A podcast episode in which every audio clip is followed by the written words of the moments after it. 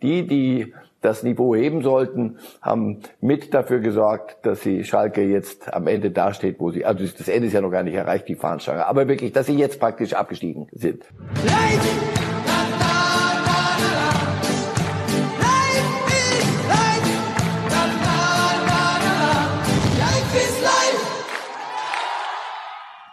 Herzlich willkommen zu Reif ist live mit Marcel Reif, der heute aus München zugeschaltet ist. Nach einem turbulenten Wochenende, besonders bei einem Verein, nämlich dem FC Schalke.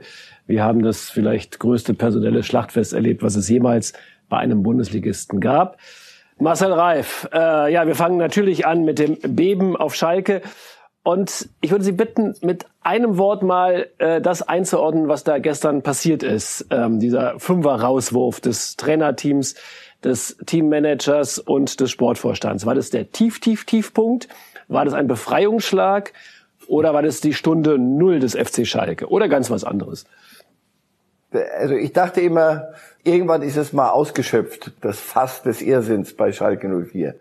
Also das, was da jetzt passiert ist, und das war ja nur der, der Schlusspunkt, die letzte Woche mit, mit dieser Spielerrevolte, die, die doch keine war, wie ich höre, aber dann doch eine war und mit all diesem Irrsinn, das ist unfassbar. Das ist, nein, das ist ein absoluter Tiefpunkt bei Schalke. Also wenn schon, würde ich sagen, jetzt ist Schalke am tiefsten Tiefpunkt aller Rudi Völler angekommen.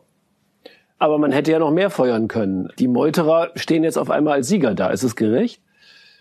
Spieler feuern war äh, noch nie, glaube ich, Usus. Das hat immer den getroffen, den wir hier sehen. Es hat immer den Trainer getroffen, dann den Sportvorstand, gestern ein paar mehr.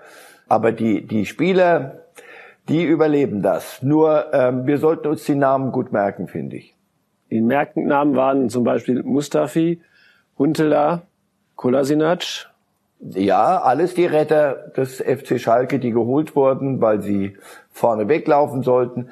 Es ist doch in Ordnung, wenn sie gesagt hätten, pass auf, das mit diesem Trainer kann nicht funktionieren. Und wenn sie dann erstens dem Trainer sagen, pass auf, wir werden jetzt hingehen und werden uns äußern in der Richtung bei den Verantwortlichen.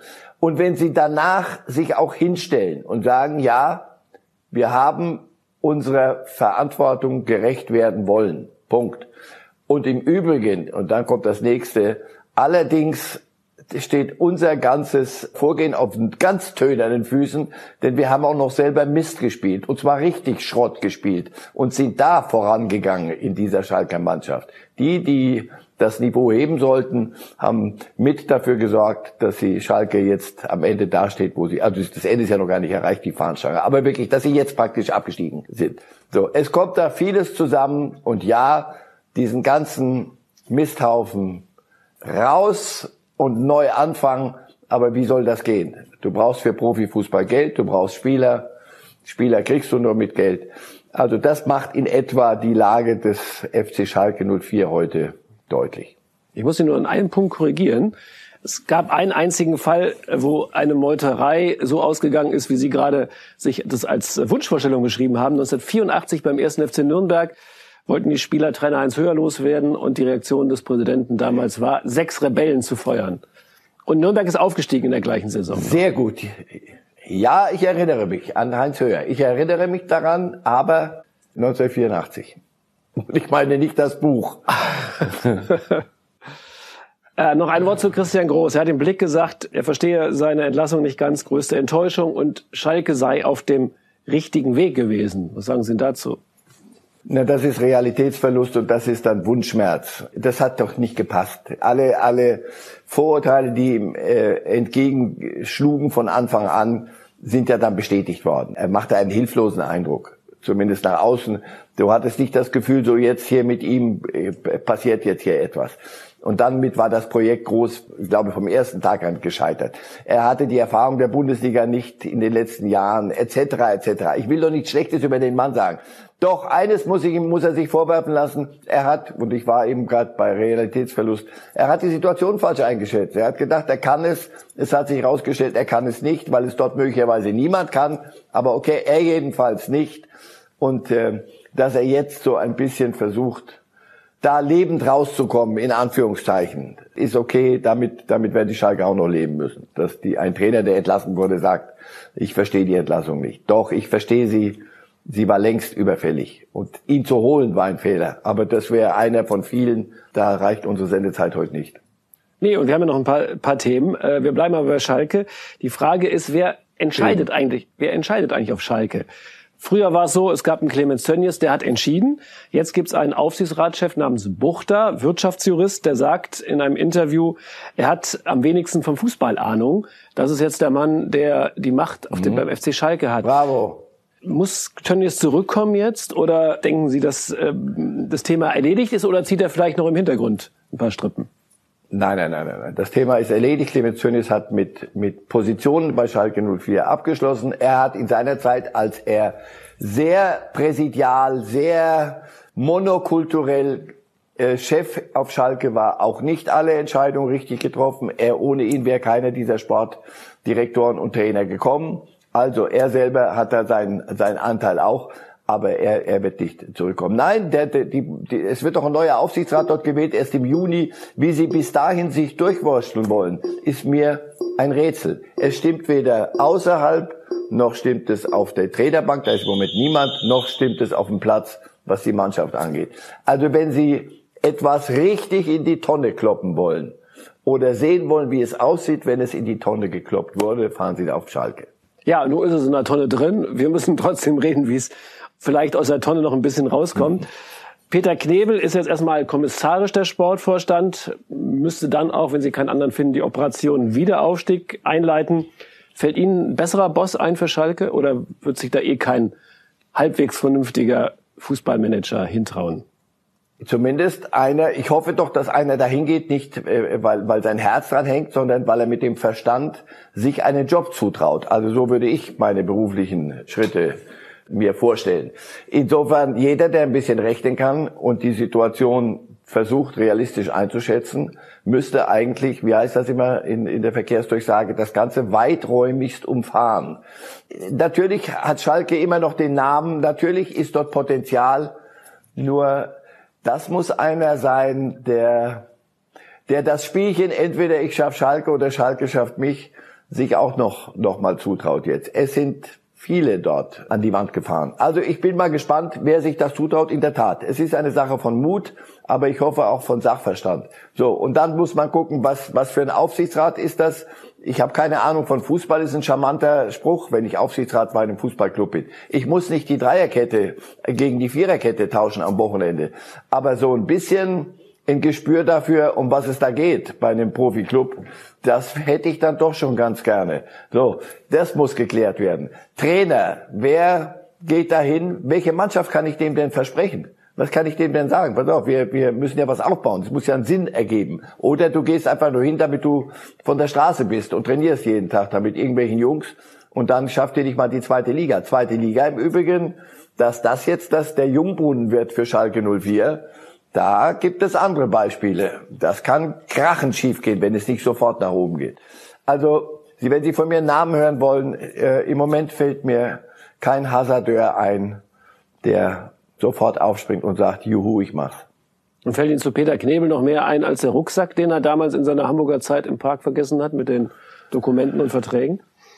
Ja, so eine Geschichte ist ja wahr. Sorry, die muss er sich nachtragen lassen, wie den Rucksack damals. Er hat in der Schweiz gearbeitet, beim, beim Verband und beim FC Basel. Er hat einen, einen guten Ruf in der Schweiz. Aber danach, er hat ja auch einige Entscheidungen schon mitgetroffen auf Schalke. So furchtbar glücklich ist das auch alles nicht gelaufen. Also ich nehme an, er wird es jetzt erstmal machen und wenn es gut geht, wird er es weitermachen. Aber erstmal haben Sie noch nicht mal einen Trainer, der am Wochenende gut geht. Ich meine, Entschuldigung, was ja. heißt gut geht? Irgendeiner wird auf der Bank sitzen müssen. So, so läuft das Geschäft, glaube ich, wenn ich nicht irre. Aber bei Schalke weiß ich nicht. Ich sage jetzt mal was ganz Verrücktes. Friedhelm Funkeln, der könnte doch noch probieren, zumindest aus den elf Spielen noch irgendwas rauszuholen. Und der hat ja auch bei anderen Vereinen schon bewiesen, dass er nicht mhm. nur Klassenerhalt kann. Friedhelm Funkel ist ein prima Kerl und ein intelligenter Mensch. Punkt. Das ist quasi der, das Ausschlussverfahren für Schalke. Das würde ich in dem Falle mir für Friedhelm Funkel wünschen, weil ich nicht hoffe, dass er sich das antut, um Gottes Willen. Da müsste ich mich sehr in ihm getäuscht haben.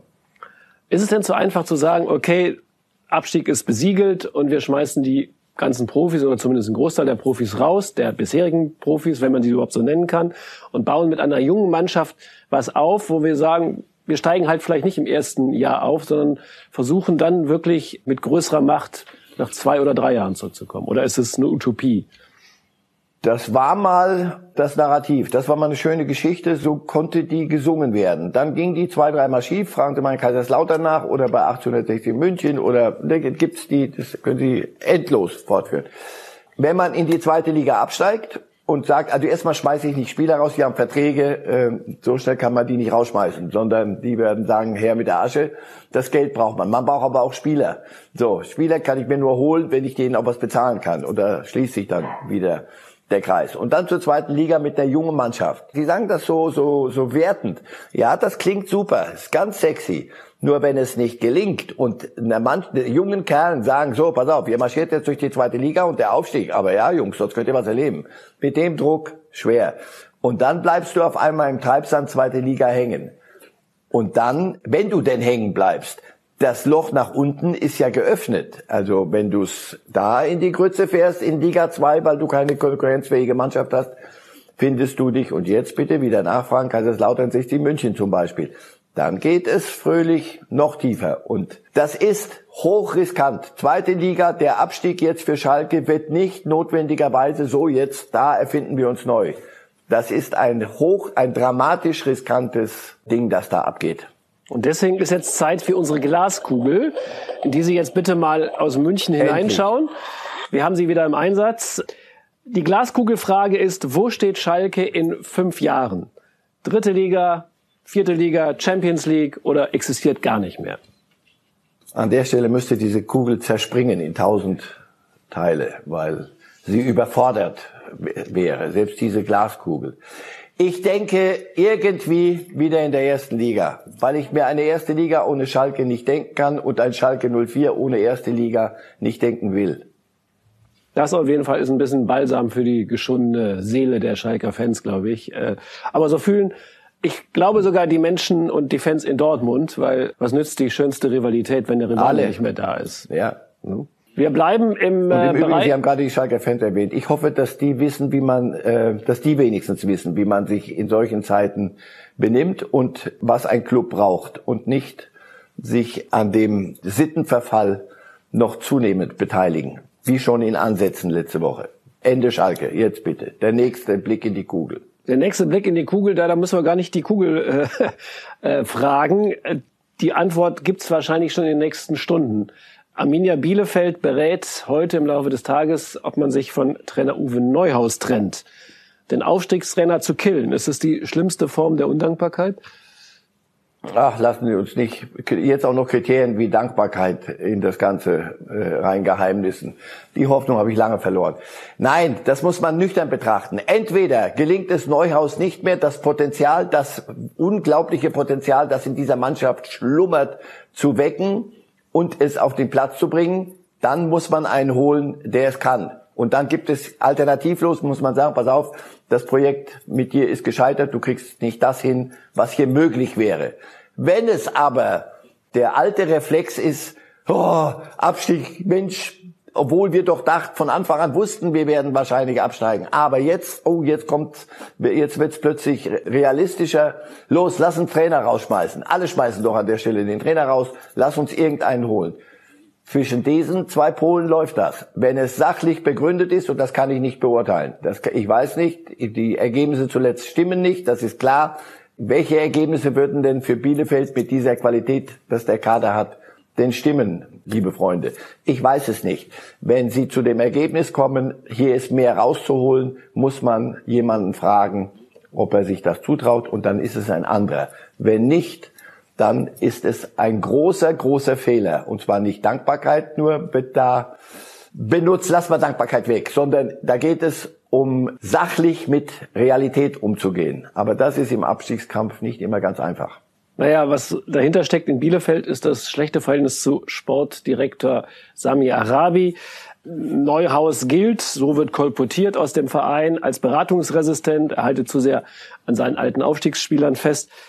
Wenn sich ein Trainer mit dem Sportdirektor streitet über Kreuzlicht über einen längeren Zeitraum, siehe Tuchel und Leonardo in Paris, dann verliert immer der Trainer, oder? Na, es verliert die Mannschaft in der Regel. Es ist, auf die Art kannst du nicht vernünftig Fußball spielen und nicht erfolgreich Fußball spielen. Ober schlägt unter in der Regel. Wenn der Sportdirektor fest im Sattel sitzt, ist er der Leitendere der beiden leitenden Angestellten. Und dann wird er sagen, pass auf, ich brauche einen Trainer, der meinen Vorstellungen folgt, denn ich bin hier verantwortlich für das große Ganze. Wenn ich das höre, weiß ich, schade. Ich hatte bei Bielefeld gehofft, dass sie, ähnlich wie Paderborn zuletzt, dass sie sagen, pass auf, ein Verbleib in der ersten Liga ist eigentlich unwahrscheinlich, aber lass uns das Jahr genießen, lass uns keine Strukturen zerdeppern, lass uns keine Beziehungen zerstören und dann gucken wir mal, was bei rauskommt und dann steigen wir halt in Liga 2 ab. Was ich jetzt höre ist, es ist wie so oft ein Wunschtraum, solche Vorstellungen. Realität ist dann eher, komm, higher und fire und am Ende steigen sie sowieso ab. Die Prognose war ich. Am Ende steigen sie sowieso ab, aber das kann ja auch härter blühen, dem Big City Club, der auch den Trainer schon gewechselt hat. Wie dramatisch ist es da? Sehen Sie, wir müssen Bielefeld mit reinholen.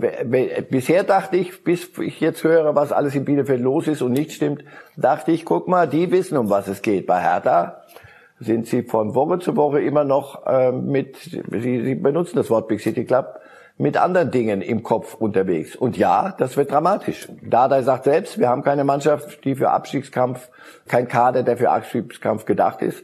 Jetzt fallen dir noch Schlüsselspieler verletzt aus.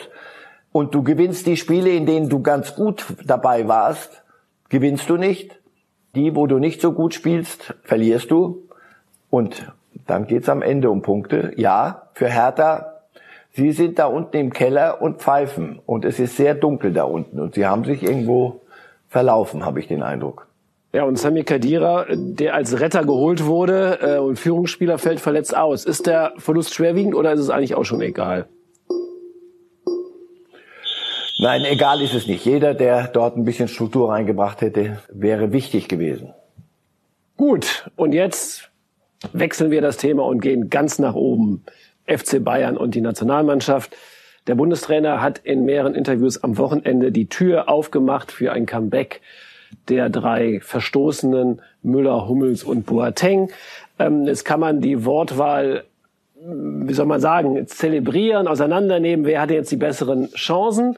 Da waren schon durchaus Zwischentöne zu hören. Und lieber Marcel Reif, wir machen jetzt mal einen Türtest. Für wen ist die Tür am weitesten offen und für wen nur ein Spalt? Fangen wir an mit Thomas Müller. Ähm, da sagt der Bundestrainer, ohne den Namen Müller Lassen. zu erwähnen, äh, er wünscht sich äh, eine andere Lautstärke in der Mannschaft. Ist das quasi schon der Türöffner für Müller? Lassen Sie mal die Tür so weit offen, wie sie da eben gerade auf der Grafik schon war. Oh ja, die Tür lassen wir, die Müller-Tür lassen wir offen. Vermutlich, das heißt vermutlich der erste Kandidat einer Rückholaktion, wenn es die gibt. Ja, ja, ja, aber, aber, ja, aber natürlich. So wie Müller gespielt hat vor seiner Corona-Geschichte und wie er jetzt zurückkommt, fit wie, wie ein Turnschuh. Ja, das, das wäre. Ich habe hier mal gesagt, dass das wäre ja selbstzerstörerisch zu sagen, nee, den, auf den verzichte ich weiterhin, weil ich habe ein Prinzip, das ziehe ich jetzt durch. Es wird nicht um Prinzipien gehen und ich glaube, heute die ganze Sendung steht so ein bisschen unter dem, dem Titel, was ist Realität, Realitätsverlust, Realität annehmen. Ich glaube, Jogi Löw äh, fängt an, sich mit der Realität und die heißt in dem Fall Thomas Müller anzufreunden. Er hat ein Argument ins Spiel gebracht, das bisher gar nicht so auf dem Tapet war, nämlich er hat gesagt, wegen der Corona-Situation könne man den Umbruch ja auch unterbrechen. Das ist ein bisschen verwunderlich, jetzt Corona damit ins Spiel zu bringen. Hat Sie die Aussage überrascht? Ist sie ein Vorwand? sie ist geschickt. So kann man sich einen, es kostet doch nichts zu sagen, hör auf, ich hatte eine Idee, jetzt habe ich eine bessere. Aber okay, wenn er es so begründet, mir ist, mir ist das wurscht, wie er es begründet. Am Ende hätte ich gern, dass wir dann im nächsten Juni jetzt über die bestmögliche deutsche Nationalmannschaft reden und die kann ich mir im Moment nur ganz schwer ohne Thomas Müller vorstellen. Ja, und was ist mit Musiala? Ich meine, der könnte auch auf der 10 spielen. Es könnte ja heißen Musiala oder Müller bei der Nominierung. Ja, Musiala ist 18 und wenn die, der Erfolg der deutschen Nationalmannschaft bei dieser EM an Musiala hängt, dann falle ich vom Glauben ab und Sie, lass uns doch dem Jungen ein bisschen Luft. Gucken Sie sich den mal in Spielen an, wie viele, zwei, drei solche Jugendspielerfehler er immer noch macht, was doch sein gutes Recht ist, Leute. Und er spielt auf der Position, das ist nicht Haaland, und ich will die gar nicht auch gegeneinander aufwiegen, aber Haaland spielt nach vorne, der hat nur eine Richtung, der muss mit seiner Körper und seiner Wucht Tore machen. Musiala soll Spiel lenken, führen, spüren, Räume finden, Momente erwischen, Timing. Und das wollen sie einem, der gerade gestern oder, ja, ich glaube gestern 18 oder vorgestern 18 geworden ist. Der soll dann eine Nationalmannschaft, eine Deutsche aus der, aus ihrer massiven Krise zum EM-Titel führen. Oh, lass uns doch bitte den jungen Menschen ein bisschen Zeit geben. Gut, also eher Müller. Glauben Sie es mir. Ich glaube nicht. Ich glaube Ihnen ja fast alles. Wir kommen zum Türchen Nummer zwei. Wie weit ist die Tür für Mats Hummels geöffnet? Was glauben Sie? Stopp. ah, Schade, die ist jetzt zu weit, die ist zu weit offen. Also, sehr viel zu weit. Nein, das ist ein Spalt. Der ist allerdings offen jetzt, der Spalt. Das, er war ja völlig zu, aber er ist offen. Sollte da keine Stabilität reinkommen in Spielen gegen wirklich Gegner, die man weghauen muss in der Qualifikation. Also wirklich bitte, da, darüber mag ich nicht diskutieren. Und wenn das nicht funktioniert und man Probleme in, im Defensivbereich hat und wenn es daran liegt, dass dort keine Führungsstruktur drin ist, dann wird man auch an Mats Hummels, so er seine Form stabilisiert, wird man nicht, nicht vorbeigehen können. Gut, wir haben das Türchen noch mal etwas mehr zugeklappt, so auf halb offen.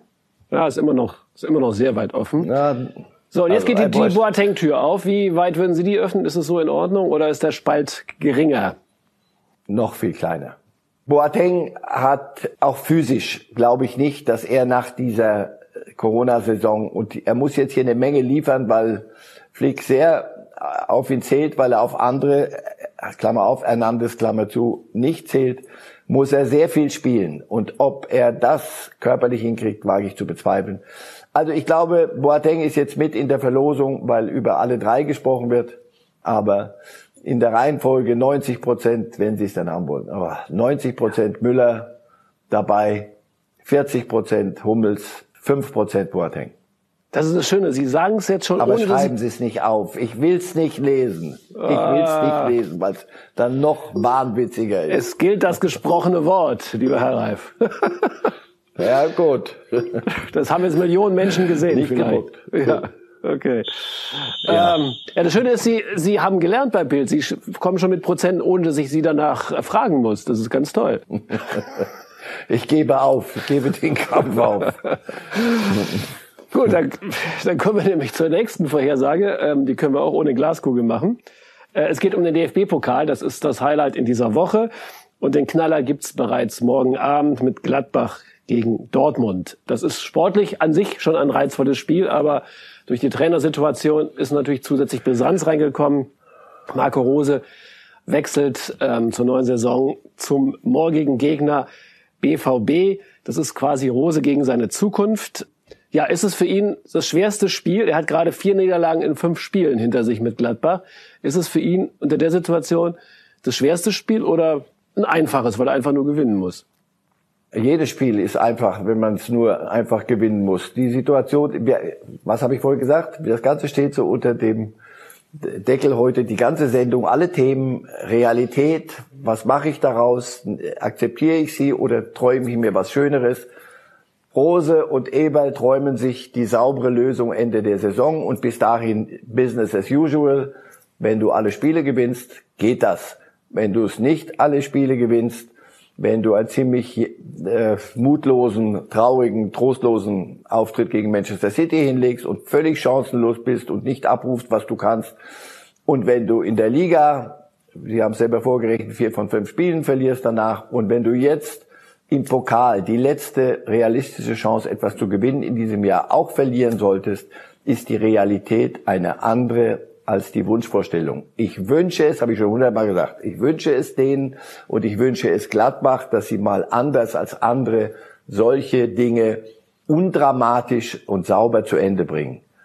Aber Fußball da musst du, wie haben Sie gesagt, er muss doch nur gewinnen? Ja, er muss nur gewinnen. Wenn er nicht gewinnt, wir brauchen nichts reingeheimnissen, ehrlich, weil das ist unter meinem, also das ist unter unser aller Niveau. Dass er mit halber Kraft nur Gladbach gegen Dortmund, äh, damit er nächstes Jahr mit Dortmund, äh, Leute, hört einfach auf. Er wird alles dafür tun, dass Gladbach das Spiel gewinnt.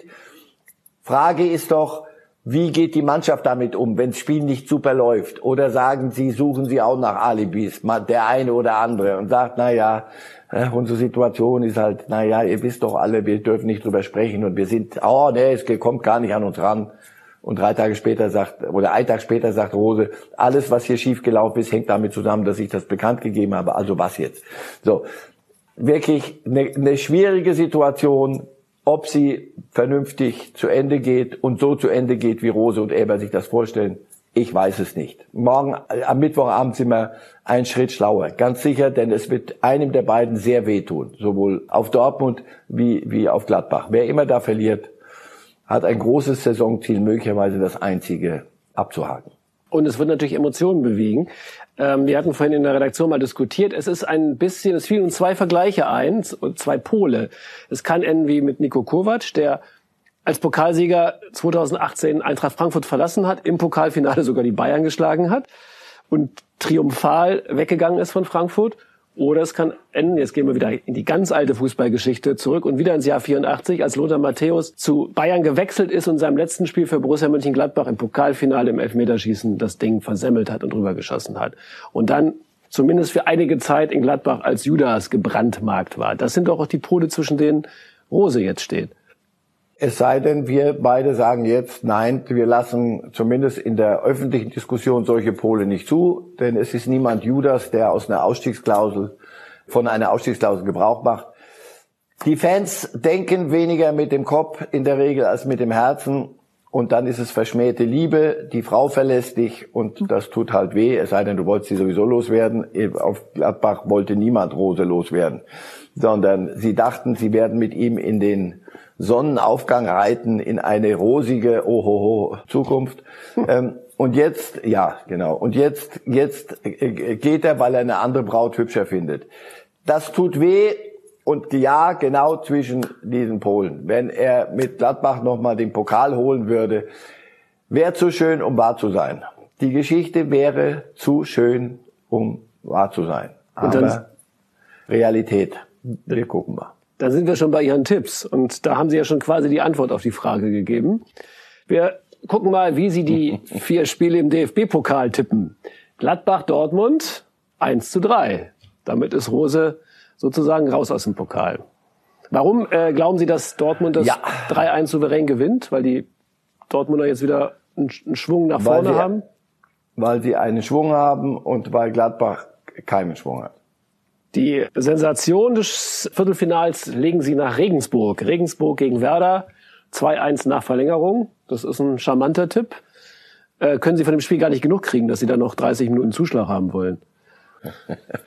Sie werden mich nicht dazu kriegen, dass ich Spiele schon schlecht rede, bevor sie angepfiffen sind. Nein, ich glaube nur, das ist so ein bisschen Augenhöhe. Ja, ich glaube, das wird spannend, das Spiel. Augenhöhe, das werden die in Bremen aber nicht so gerne hören. Augenhöhe mit Regensburg.